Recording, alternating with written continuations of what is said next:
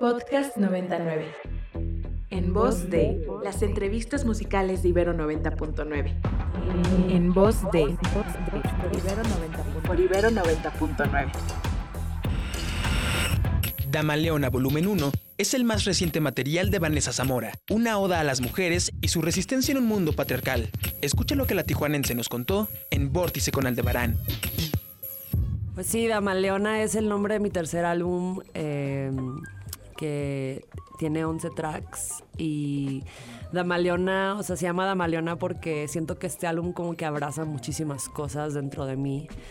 Y Dama Leona es una palabra compuesta, dama como que ante la sociedad, ante el mundo, ser una dama, entre comillas, es como sinónimo de delicadeza, de, de emoción, de sumiso, ¿sabes? Como que, o sea, como una dama, pero no, ¿no?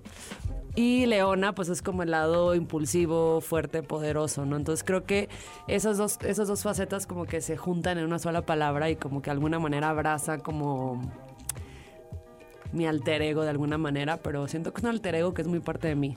Entonces este álbum pues eh, digo, tiene 11 tracks, eh, decidí hacerlo en volúmenes, saqué el primer volumen en julio, que incluye dos tracks, Trascender y Contracorriente. Y ahora probablemente en noviembre saque el segundo volumen que tendrá otras dos canciones y como que quise dosificarlo poco a poco. Eh, y el próximo año va a salir el disco completo. A principios del próximo año sale el disco completo. Y pues me tiene súper feliz. Es un disco que estoy súper feliz, como que estoy súper fan de este álbum y me encanta y estoy emocionada de, que salga a la luz. Así que pues poco a poco lo van a ir viendo. Quise dosificarlo como que para yo también disfrutar el proceso de, de lanzamiento del álbum. Entonces como que pues súper cool. Está súper bien. Creo que es una idea interesante que ha funcionado mucho también. Yo, no sé, pensando ahorita en Beach House, que Beach House también decidió sacar su último material discográfico como en cuatro volúmenes, como en una idea de cuatro corta duración, cuatro EPs, para después compilarlo en un disco completo. Y eso ayuda mucho a que la gente lo vaya viendo por etapas, ¿no? Que se vaya emocionando más. Entonces, pues interesante que lo hayas decidido sacar a través de volúmenes. Aquí eh, amamos las dos canciones que nos mencionaste por ahí, que vamos a escuchar. Eh, en unos minutos más. Pero hay una tercera, eh, una que dice acá en, todas las plataformas digitales, el número uno que se llama Secreto, que solamente dura 24, 24 eh, segundos. Es como un puente musical. Cuéntanos un poquito. ¿Va a haber más dentro del ah, álbum? Ese es como un. O sea, de hecho, Secreto estaba pegada con Trascender. O sea, como que era una sola rola, pero quise separarlo. Eh, y Secreto literalmente es un día que estaba como que me acuerdo que le estaba diciendo a alguien así como que, o sea, para mí la música es como capturar, es como una fotografía de una emoción o un momento, ¿no? Entonces siempre que tengo una sensación trato de capturarla con mi celular o escribiendo algo así. Y secreto, literalmente fue un día que alguien con quien yo estaba, una ex, este, le dije como que, ah, no sé, como que le dije te quiero, te amo, así como que le dije algo y como que no me creyó, me dijo como que no, no me digas, no me digas te amo si no lo sientes, y es que sí lo siento. Entonces era como este conflicto de alguien que, no cree que, el, que tienes estas emociones. Entonces como que me agüité y agarré mi celular y como que, como que es lo que dice el audio, como que aunque no me creas sí te quiero, ¿no? O sea, como que nada más dura 24 segundos y lo puse. Y este, y justo ese audio es de ese momento, ¿sabes? O sea, fue como de que dos minutos después de eso. Y dije, ah, pues lo voy a poner ahí. Entonces fue como, ah, lo voy a sacar como parte de esta canción. Eh, y luego pues ya entra Trascender, que es una canción que habla como de literalmente como... Eh, pues sí, como que no quiero, no quiero que estés conmigo, pero también me vale si ya no estás, porque todo tiene que todo evoluciona, todo trasciende y como que todo es parte del proceso. Entonces, como que, Oye, eh, ahorita que ya tocas el tema de trascender, eh, por acá desde ayer nos escribían como de, oye, pregúntale a esto, pregúntale a otro. Y una de las preguntas comunes e incógnitas que la gente quiere saber es eh, si esa persona a la que le escribiste trascender sabe que es esa persona, ¿no? Porque se menciona mucho y todo. ¿Y qué te dijo? ¿Cómo fue la reacción de al escuchar la, la canción, la respuesta? Porque todos se pueden sentir identificados. Yo creo que todos tenemos de repente esas experiencias donde la canción dice, claro, ¿no? Lo he vivido, eh, pero la persona a la que se le hizo, ¿cómo reaccionó? Eh, al principio fue como, ¿por qué me escribes algo tan triste? ¿Por qué no me escribes algo de amor? Y yo, pues, pues, porque no? Pero al mismo tiempo la rola dice, aunque tú lo niegues, te encanta que hable de ti. Entonces, como que yo sé que a esa persona le encanta que hable de ella, de alguna manera. Entonces, como que yo creo que dentro dentro de ella sí le gusta que sea para ella. Y que miles de personas la cantemos, ¿no?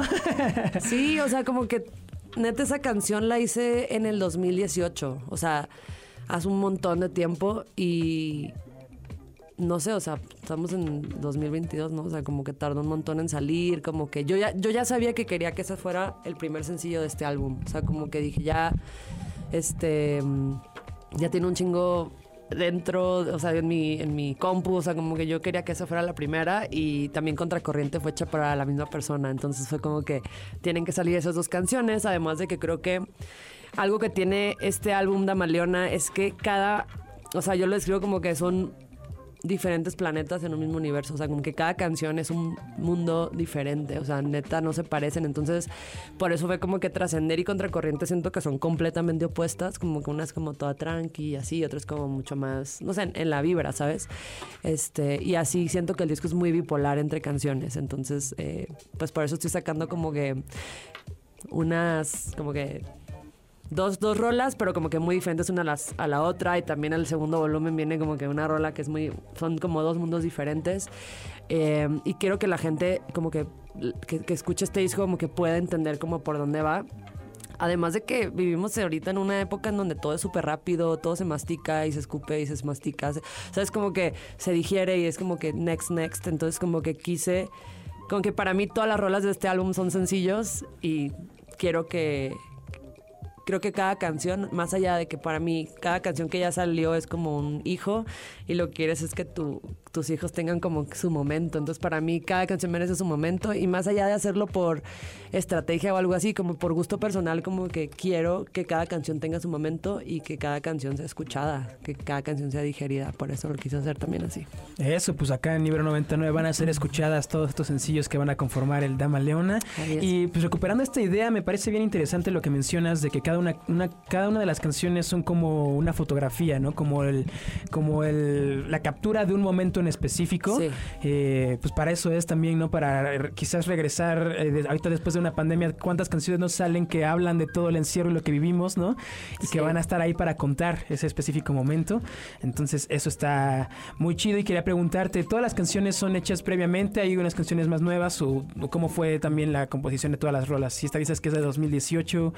Eh, sí, o sea, yo creo que esta es la más... Eh, de hecho, estas dos que salieron son como las más, las que compuse primero, o sea, como que hace, este, desde el 2018, pon 2018-2019.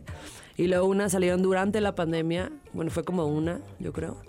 Y luego otras posterior a la pandemia, otras salieron durante la grabación del disco, de que en momentos de que tipo iba a grabar tres canciones al estudio y de repente no sé, todos iban a comer y yo me quedaba en el piano y ahí nació una canción también que viene en el álbum y fue como la quiero meter.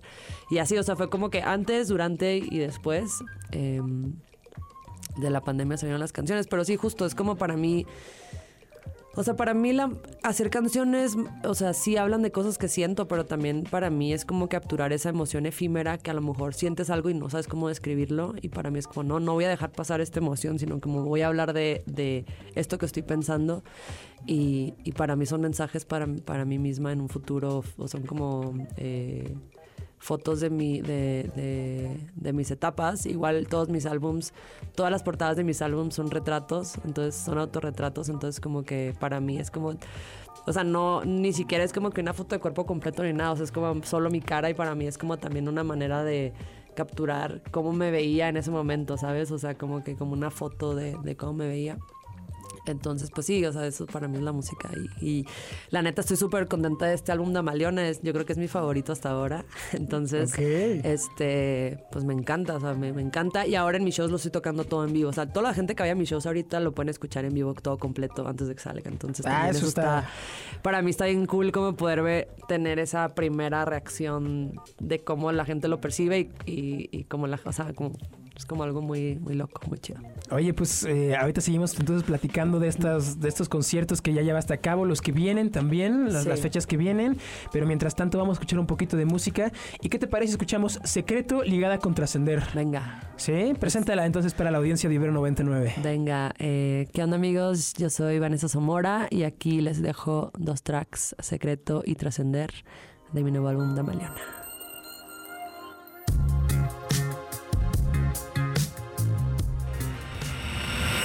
Adán Jodorowsky preparó un show increíble para regresar a los escenarios y revivir su faceta como Adanowski. Esto fue lo que platicó con Regina de Miguel en el en vivo con 99. Yo por ahí leí algo que me pareció muy, muy interesante en internet y es que va a haber muchas cosas. Por ahí leí que iba a haber enanos, gigantes. Ya no se puede decir enanos. Me regañan por decir enanos. Está mal, está políticamente incorrecto. Sí, pero bueno, viene de la palabra nanismo, ¿no? Creo. Entonces sí se puede decir, creo. Pues es que... A mí, mi amigo José dice, me, me, caga que no me digan enano, que, que, no se atrevan a decirme enano. Soy un enano, me dice. Pues es que es una característica, ¿no? Es como cuando dices gordo como un insulto, pero no es un insulto, es una característica. Ser enano es una característica, no es algo peyorativo, pues desde mi punto de vista. En fin, leí por ahí en la web que va a haber gigantes, bailarines. El gigante no lo eh, encontré. Entonces tal vez pongo otro hombre pequeño más. Entonces, eh, para reemplazarlo, pero porque si, si, no encuentro un gigante, encuentro un hombre muy chiquito, es más fácil, qué raro, ¿no? Yo buscaba un hombre de 2 metros 20 y que fuese actor pero tan difícil. Si conocen uno, por favor escríbanme en mis redes, es Adán Jodorowsky, y por favor mándenme foto porque estoy buscando un gigante. Bueno, ya escuchó la gente allá afuera. Si alguien que nos está escuchando es un gigante o una gigante, por favor escríbanle a Adán. En fin, eh, va a haber todo esto, bueno, menos gigantes que ya nos adelantaste que eso sí no pudiste encontrar, pero va a ser un concepto circense. Sí, sí, sí. Eh, también van a haber invitados eh, y también lucha libre porque yo me estoy entrenando eh, con luchadores. Ahí voy al centro en el peor de los lugares, eh, que parece el lugar más peligroso del mundo, pero en realidad no es. Eh, y hice algunos ensayos y está increíble. Voy a, voy a armar una pelea de lucha libre. ¿Quién vio un cantante en México que hace lucha libre en el escenario? Nadie. Entonces lo voy a hacer. quería hacer boxeo, pero dije, bueno, estamos en México, mejor lucha libre. Bueno, pues ya saben un poco de lo que pueden esperar del show. Y yo te quería preguntar, he visto que has estado haciendo algunos shows como una pequeña gira por la República Mexicana, estuviste en Monterrey, estuviste en Teotihuacán. ¿Qué se siente regresar a los escenarios como tu proyecto, no como invitado, no como productor igual y tras bambalinas, sino como Adán o como Adanovsky.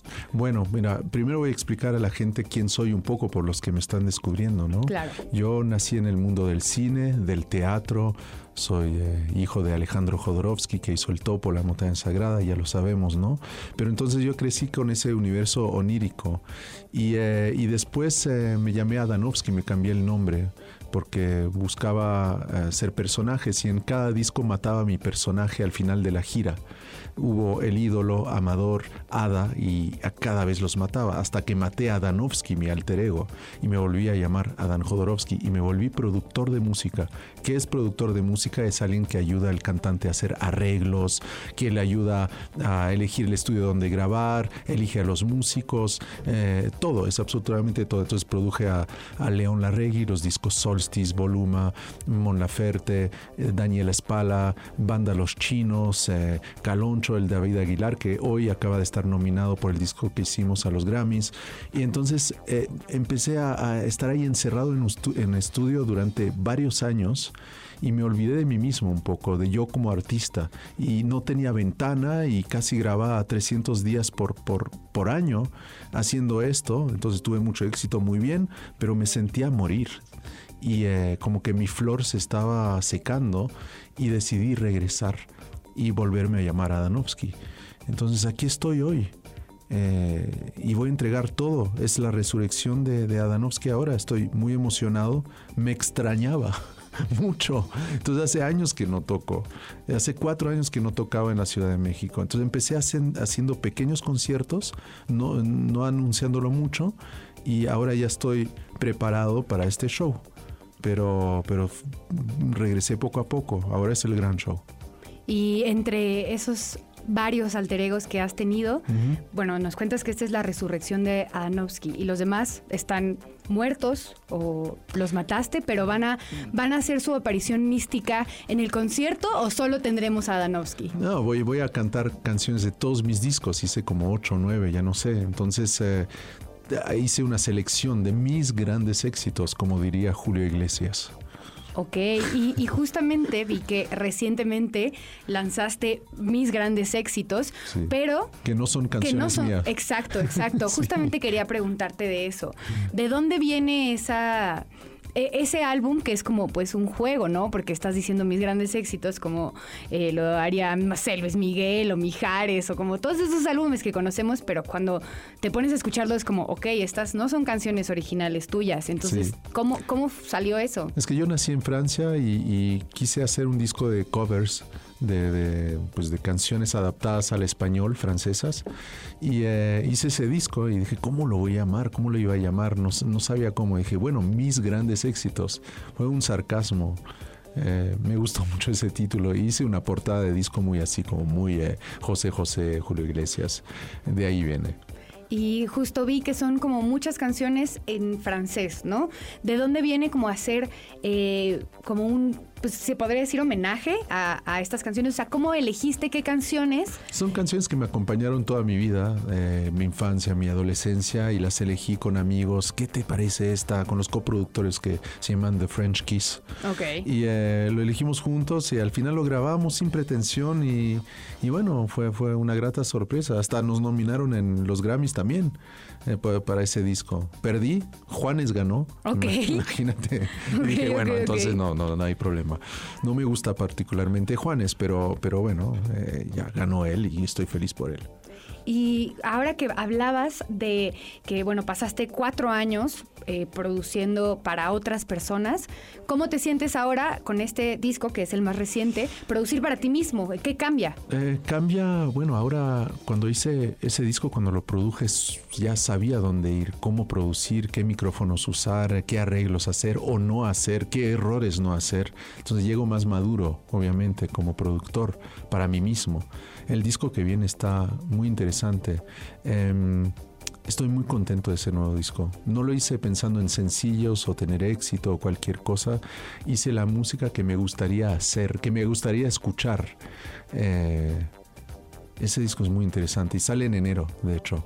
Y tengo colaboraciones internacionales muy interesantes. Ok. Muy interesantes. O sea, acabas de lanzar este nuevo disco y ya viene otro. Pues salió You Want to Give Up, que es mi primer sencillo. ok. Y, eh, y ya va a salir un sencillo por mes. El 28 sale Todo es Perfecto, mi nueva canción. Ok, bueno, pues ya oyeron allá afuera, prepárense porque viene nuevo material de larga duración. ¿Y por qué no nos vamos a escuchar una de las canciones del álbum y ahora seguimos platicando? Sí. Nos habías dicho que querías escuchar a Aline, entonces ¿por qué no nos das como un pequeño eh, tráiler de Aline? O sea, Sí. ¿cómo, ¿cómo surgió Aline? ¿Por qué elegiste esa rola? ¿Por qué Amón para cantarla contigo? Cuéntanos Mon un poco y Sí, escuchamos. Mon Laferte es, eh, bueno, la conozco, es amiga, ¿no? Ella escuchó un disco que hice que se llama Vacación y también creo que me había propuesto, eh, me propuso actuar en uno de sus videos en una época, pero no podía, no se pudo y al final eh, tuve esa canción, que es una canción de Christoph, que es el, el- el hombre que me, que, que me descubrió como cantante. Él cantó Aline en los 60 y fue un éxito mundial. Y me vino a ver en un show en París cuando tocaba en un bar, no sé cómo, llegó y eh, me dijo, oye, te quiero presentar a mi productor Francis Dreyfus. Y bueno, llegué a las oficinas, tenían un contrato y yo ni siquiera lo leí, tomé un lápiz y, y, y firmé el contrato. Ok. Y ya tenía un contrato para dos discos. Lo hubiera podido estafar, pero no lo hizo. Y cuando yo grabé a Lynn, eh, se murió mi amigo Christoph. Eh, y se transformó en un homenaje. Entonces yo le dije a, Mon, oye Mon, eh, no sé, siento que esta canción es para ti también, ¿no quieres cantarla conmigo? Y dijo, por supuesto, hagamos amigo, vamos. Vino al estudio, eh, nosotros tenemos dos voces muy diferentes, van a poder escuchar que yo tengo una voz bastante grave, ella es como más eh, poderosa, ¿no? Entonces tuvimos que encontrar un poco el balance entre nuestras dos voces para que los universos cohabitaran y salió Aline. Y nos encanta la canción. Hicimos un video genial, tienen que verlo. Eh, Maya Golishkina, que es una artista rusa, hizo el concepto del video y, eh, la verdad ha gustado mucho. Lo dirigí hace no tanto tiempo. Eh, tien- tienen, tienen que ver eso. Es, es, es un video muy interesante. Bueno, ya escucharon, vayan a ver el video. Mientras aquí en Ibero 90.9 podemos escuchar a Lynn de Adam Jodorowsky, a quien tenemos aquí en cabina. Regresamos con más. Estás escuchando Ibero 99.